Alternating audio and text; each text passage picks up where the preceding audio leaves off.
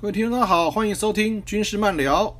今天啊，我们要聊聊一个故事，什么故事嘞？就是啊，陆军干部年轻化的故事。这主要的灵魂人物嘞是于豪章将军。于豪章将军是何人也？他是啊第十四任的陆军总司令，第十四任。然后他接任陆军总司令的时候嘞，才呀五十一岁，才五十一岁。那为什么这么年轻就可以接呢？因为啊，上一任第十三任的陆军总司令啊，叫做陈大庆上将，他是啊陆军官校，就是黄埔军校第一期，第一期的。然而于豪章上将呢，他是第十二期，这说明了什么？蒋公啊，老蒋总统啊，在当时啊，发现啊，国军将领啊，暮气沉沉啊，而且啊，因为啊前前面几期啊，将军太多，然后每个都想升官，可是呢，做事情呢都缺乏积极进取，因为年纪都大了，年纪就大了。而且这五十四年啊，八六海战之后啊，发现啊，反攻大陆啊，渐渐没有希望了，大家意志就更为消沉。消沉的结果呢，就是啊，对于啊建军备战，不再那么积极，对不对？那在当部队长期间呢，啊，就啊训练就很草率，然后呢，然后呢，对做事情呢都不用心了，然后呢都喜欢做点杂事，什么呢？比如去著名收割啊，做这些杂事啊最受欢迎。为什么呢？不用正式的训练，然后部队又有绩效，久而久之啊，风气啊就渐渐不好了。因为陆军讲求忠诚经史嘛，风气也不好了。那高阶将领呢也不愿意继续深造进修了，就是说啊，都不愿意啊继续啊培养自己的兵学素养与作战指挥能力，因为他们认为啊他们已经有很足够作战经验，所以啊渐渐渐渐啊就失去了那股斗志。蒋公有见于此啊，就想说啊，那就要找个年轻干练的将领啊，来接任最重要的陆军总司令。谁呢？他就相中了于豪章将军。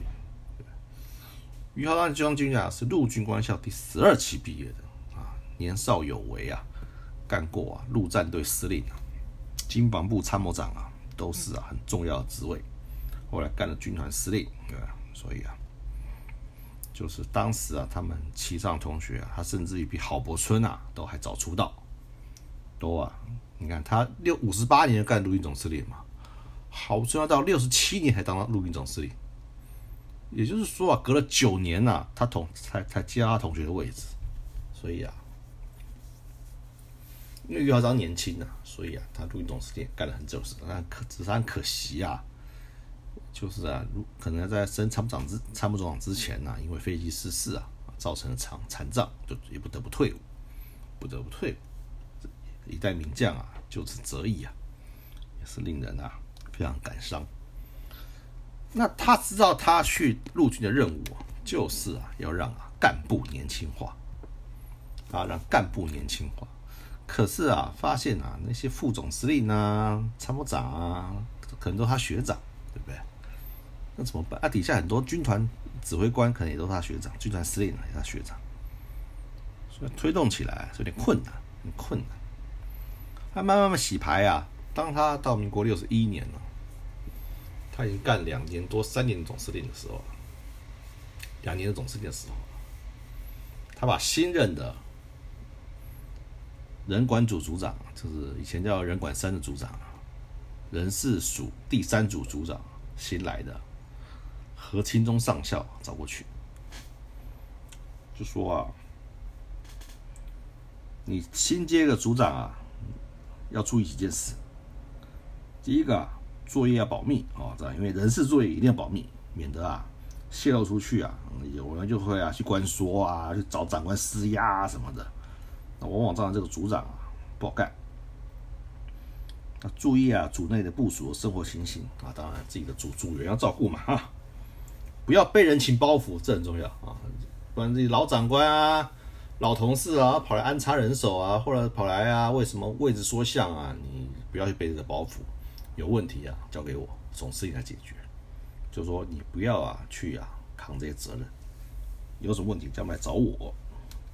第三个选择面要广啊，你那个选人啊，不要只选自己同学啊，或什么什么出身的，或哪哪个部队的，千万不要，一定要要啊，通通都要，一视同仁。再来啊，人事工作，尤其人事管理人员的进任调动，关系到总司令的声誉。各级长官，现在各级长官都要知道这件事。你以为啊，你的人马、你的人呐、调来调去啊，升官啊，人家都不知道，大家都有长眼睛啊。就关键有声誉啊，你会用人呐，你的啊名官声就好；你不会用人呐，就是啊官声很差。现在长官一个样，还是啊要遵守这句话，非常有道理。他说啊，不但影响到陆军总司令的声誉，又关系到陆军的前途。为什么呢？因为每一期都要培养将才，对不对？环环相扣，代代相传，才不会中断。为什么？一个好的总司令啊，干得好不好是看一件事，就是他培养了几个啊未来总司令人选。不要啊，你一走啊，没有个接得上，那就是你总司令啊不会用人，不会带兵。好，何信忠上校听了之后呢，就谨记在心。那有，然后有有一天呢，总司令呢就找他去谈几个人事上的问题。然后第一个啊，你算一下，十年、二十年后啊，领导干部啊，重要干部、重要军职啊，隐缺的情形。第二个啊，战院入院啊。报考率偏低，请啊要检讨原因。这两个案子啊，是关系到陆军前途的大案子，陆军干部前途大案子。所以啊，他们就啊，何清东上校啊，就回到组上啊，跟组里面参谋啊一起研究，一起研究。从官校啊，二十二期、二十四期，因为没有二十三期啊，二十三期的大陆解散了。那二十五期、二十六期，这是旧制官校生啊，到新制的二七、二八期啊，二九、三十到三十一期啊，各期的毕业生，医学经历、考绩、留营意愿以及发展潜力啊，逐一的分析。两个月后啊，算出来了，算出来了。他培养的方向呢，就跟总司令报告。第一个，官校二十二期的，嗯，在大陆毕业的这期。最后一期，在重要军职的人继续向上培养，这没有问题。二十四、二十二、四、二五、二六期这三期就职官校生，就是在台湾复校，然后这三期的同学，哦，加速培养，就减少啊历练层级啊，可能啊啊营长啊干完啊，要先干个参谋，再去干个科长，科长干完才能干旅长。可能他就哎，直接干科长了，就就不干参谋了，那直接去派旅长，可能就减少啊历练成绩，加加速加速培育。然后二七二八期以后新生呢，那立刻啊开始培养，纳入重要军职规划。那在研讨的时候呢，很多长官就说啊，就说，二十四期二十六期啊，旧制官校生啊，大部分来自部队啊，都有啊作战经验，大部分都有作战经验。那新制官校生呢，就是啊，二七二七期后的，就是读四年制，因为陆军官二七期以后啊，改成四年大学制。那这些这批同学呢，就是学历很高，可是普遍没有作战经验，都在台湾长大，不是在台湾读高中，然后然后进官校的。他就说啊，认为啊很难，这些人没有作战经验，没有与共匪的作战经验，那怎么交棒呢？怎么交棒？怎么让他们去历练重要军职呢？是不是要这么快呢？还是再多历，还是再多磨练几年？很多长官啊提出了意见，就提出这个意见。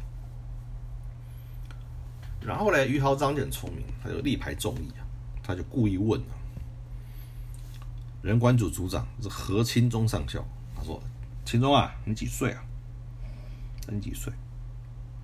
他说：“报总司令，我上校上校组长。”他说：“我四十二岁，我四十二岁。”他就说啊，于浩章说：“那个年我四十二岁的时候啊。”已经做了陆战队副司令了。他指着陆军副总司令，他同学啊，对不对？张国英啊，他说啊，张国英将军啊，张国英副总司令啊，四十二岁的时候啊，军长都当完了，军长都当完了。至于作战经验啊，你要看你是当时你是练什么职务啊？如果你是个兵啊，或是个班长啊。对你以后啊有作战经验的作的作战经验啊，对你当团长啊、当旅长啊有什么帮助？没有帮助嘛。就算你当连长、营长好了，对你以后当师长、当军长又有什么帮助？这一句话把大家嘴巴全部堵住了，全部堵住了。所以啊，新制官校生啊，二十八期的状元啊，叫做丁之发，这样丁之发。就在民国六十一年十一月啊，派了旅长，从啊十七师的参山科科长直接历任旅长。那丁之发是陆军二十八期的，二十八期七月毕业的话，他在民国六十一年的十一月，也就是啊十三年的时间啊，就干上旅长，上校旅长。这不但是快啊，这简直是坐直升机啊！十三年就可以历练到上校旅长，你看，你看那时候多升的有多快？为的是什么？为的就是让陆军啊有朝气，要朝气蓬勃。为什么朝气蓬勃？因为啊，大家都垂垂老矣啊，都在那等着过，等着混日子，所以他需要一批新血轮啊进去啊，进到部队里面去啊，担任重要军职，而后啊向上培育发展。为什么？因为啊。因为十三年了，算给各位听啊，如果他十三年当旅长，当两年好了，也不过才啊任官十五年，再去受个训啊，战院啊，受完啊，十七年啊，再一个职务历练啊，干干个参谋长或什么的，接着就可以放降缺了，所以他们可以可以用利用了不到二十年时间啊，就啊继任将军，就继任将军，就是让干部全部都年轻化。有一批啊新制官校生啊，或者是在台复校的旧制官校生啊，以他们为骨干，作为陆军啊未来发展前途发展的骨干啊，把在在大陆时期啊，大陆时期的那些啊比较啊老一辈的将领啊，加速的汰换掉，加速汰换掉，这当时啊陆军啊做出来的一个很重大决策。再来就是啊。战院、陆院，没人要考，因为那个时候啊，因为那个时候啊，如果少校进入陆院的话，因为以前陆院是读一年嘛，一年半，要跨两个年度，读一年度，所以啊，他回来之后啊，他还是个副营长。那他很多啊，因为以前以前没有入院啊，也可以当营长，现在是不行了啦。那最好的位置是副营长。那同一时间没有考取落榜军官呢，两年后啊，已经是干营长。所以啊，去读书反而啊发展比较慢，发展比较慢。所以他们提出啊，受训升级啊，分发重用的办法，就说啊，今年几个入学啊，就把这些缺空出来给他们，只要百分之前二十名毕业的，就是啊前五分之一啊名次优异毕业的，立刻放营长，立刻放营长。所以啊，成绩优异的不仅升职啊，还马上啊放重要军职；少校的就放营长；中校去读入院的，毕业啊前二十名啊，前百分之前二十啊就放旅长。所以啊，各期的毕业生啊，都啊成为啊一方面啊重要的将领。当然啦。自此之后啊，因为啊读入院啊，读战院啊，毕业之后啊，都分发到好职务啊，自然大家就啊就变得很热门，就就啊赶快去考了，就赶快去考了，就挤破头了。然后呢，于豪章对于新制陆军官校毕业的学生啊，分发特别重视。像啊，二十八期哦，先派了丁之发，又派了崔德旺，然后回过头来，二十七期派了张光景将军，那二九期李建忠，三期郭达赞，这很快啊，通通都放旅长，都放旅长，都是十二三年的放旅长，相当快。然后呢，因为他重视新制官校生。所以三十一期，像汤耀明啊，老汤啊，汤总长、汤部长啊，回忆陆军，为什么？他在部校当总队长的时候啊，跟校长弄不好，就啊跑去啊实践家专啊干教官，军训教官带退。后来在逛校园的时候呢，遇到了谢东闵，实践家专的创办人，就谢谢东闵副总统，后啊就跟他聊天，聊一聊啊。聊聊聊一聊啊，就发现哎，这人还不错啊，学养什么都还不错，然后就建议呀，国防部啊，陆军师总部啊，说哎，这个人还是让回部队好了。所以啊，就让汤耀明将军啊回忆回到陆军继续发展，直接就派啊两两六师师长这样子，是这样子。所以汤耀明后来就啊。从两六师啊啊，部训部指挥官，对不对？八军团副司令、司令一路啊干到陆军总司令，又干到参谋总长，就干到部长，对不对？开启了他军旅生涯的第二春。这也是啊，当初于浩章啊同意的案子，同意的案子。还有啊，陈振湘将军，从啊工兵啊转成啊步兵，他本来是啊。工兵科的，那是工兵科的。后来因为表现很好啊，干营长的时候啊，他的师长啊陈廷宠将军啊就保荐他转部科，转部科。所以呢，他就回到他的原始单位去啊，的特战部队啊，就空降部队啊去服务。所以陈正香将军最后当了特战旅长，梁九亮是师长。然后呢，一路啊，陈训中心指挥官，一路就当到啊，海巡司令、军管区司令，然后陆军总司令啊，还中间还有机防部司令，一路啊就干上来了，然后最后干到陆军总司令，对不对？他最大功绩啊，就是啊，指挥了九二一地震的赈灾，在他的指挥之下，对不对？国军啊，井然有序的实施各项的救灾任务，对不对？这是个大军作战、大军调动的一个很好的磨练机会啊！在他的陈胜祥是三十四期的陆军官校三十四期的，在他的指挥之下，对不对？我们国军啊，圆满的完成了九二一地震的救灾任务，就是在他的指挥之下。所以啊，就因为这样子啊，从二十二期啊，罗本利那期啊，于于豪章将军啊，一路规划到三十四期啊，使得啊陆军干部啊串串相连啊，不是不是断层啊。所以于豪章将军常说啊，个人的生命有限啊，部队要万年长青。这话讲的真好，这话讲的真好。所以，他除了啊对于人事啊讲求公平之外啊，他很重视啊部队长的保荐。什么叫保荐呢？就是啊，如果这个人是我带的干部，那我会问你部长意见，这人可不可以用？如果这个人可以用，那你就保荐他，那向上派职，对不对？可是他以后干的好不好？责任呢，你要负，要负。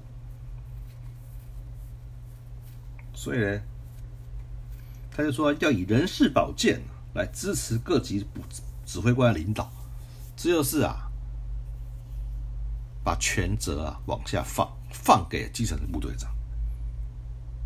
所以啊，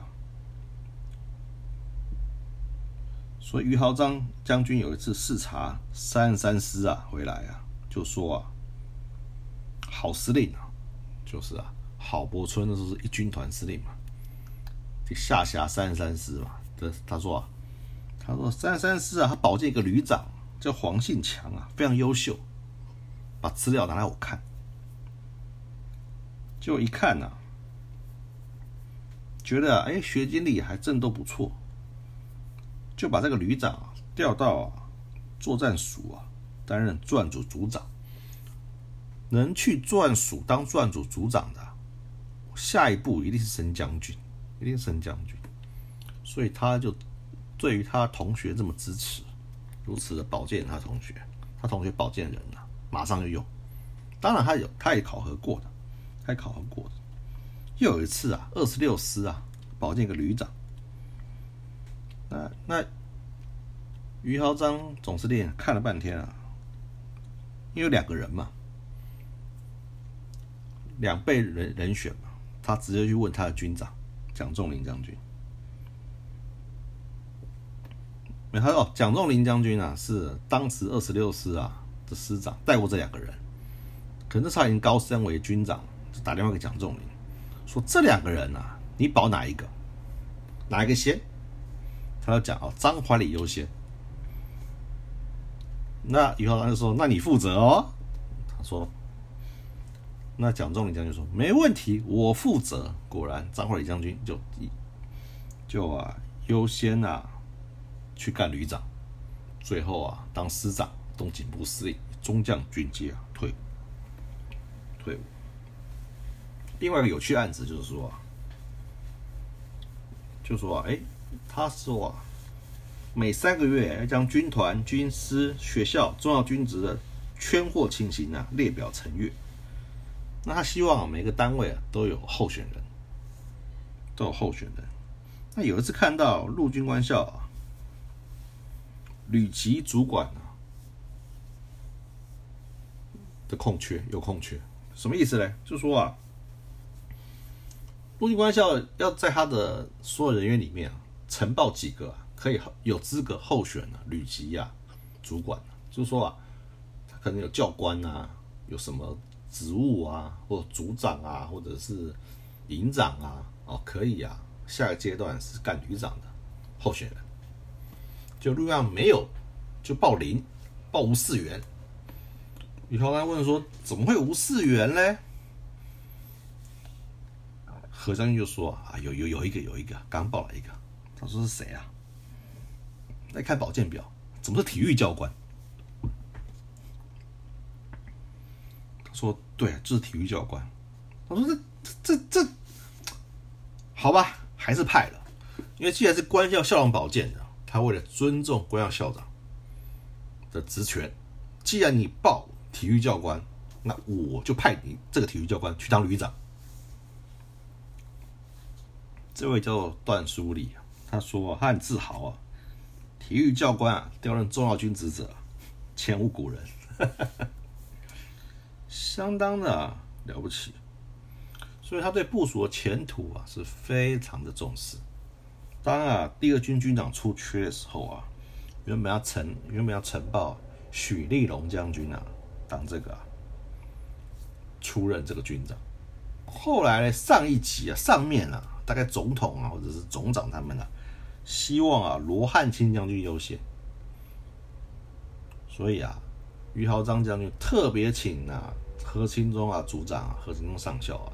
去跟啊许立龙啊将军啊说明，说这次的调职啊啊非常意外，哦，那那我们会尽快啊帮你安排军长级的职务。几个月后啊，几个月后啊，台北军长军长出缺了，就让啊许将军啊去接这个军长。虽然慢了几个月，虽然慢了几个月啊，但是啊还是给啊。因为之前许诺过这个案子嘛，所以还是给徐将军一个交代。所以啊，我们看到这么多人事案子啊，就发现啊，于豪章将军啊，果然是有啊大将风范，非常的啊为啊陆军的历史啊前途啊负责，对不对？兢兢业业的，兢兢业业的为陆军啊。的下一步，未来啊，不断的谋划，对人事的运用，人才的掌握，以及啊各给予各级部队长啊适度的建议权、指挥权，这都是啊，可当时啊划时代的创举。因为在军中啊，论资排辈啊，苦苦等待啊，虽然呢是军中伦理的展现。可是啊，往往会造成啊，称久必胜啊，这牌九就是你的，反而新陈代谢缓慢。那也只有像于将军啊、于总司令这样子大开大合啊、大开大合的运用人事啊的权责，做大幅度的调整，才能使陆军啊，哦长保精壮。这是各军种所不起的，尤其是空军啊，到民国七几年啊，当到大队长啊，也就是旅长这个层级啊，都快五十岁，都五十岁左右了。那你想想看，你想想，十三年半就可以当到旅长，跟快五十岁干了三十年当到大队长，当到相当于旅长的职位。一个三十五岁的人当旅长，跟五十岁人当旅长，你看那个差别有多大，对不对？所以到后来，丁于周将军啊，或者是邓祖林将军这些，再后期三四、三十五期左右的这些将军啊，都是二十年啊就升到将军那在空军的，你非熬到个二十五六年了，才有机会。空军当时啊就没有做到。人事的，人事的，那个年轻化，逼得郝柏村将军啊干总长的时候，下令空军啊加速啊，加速啊空军的年轻化，空军啊才啊稍微好一点。这个影响啊到现在还是这样子，竞争的速度啊还是陆军最快。当然说陆军缺多了，缺多是一回事啊，有计划有系统的培养人才啊也是啊。也是啊，他们一个啊很很优良的传统，对不对？所以今天啊，今天故事啊，就啊讲到这里，我们啊下次啊再会，拜拜。国有刚强，军有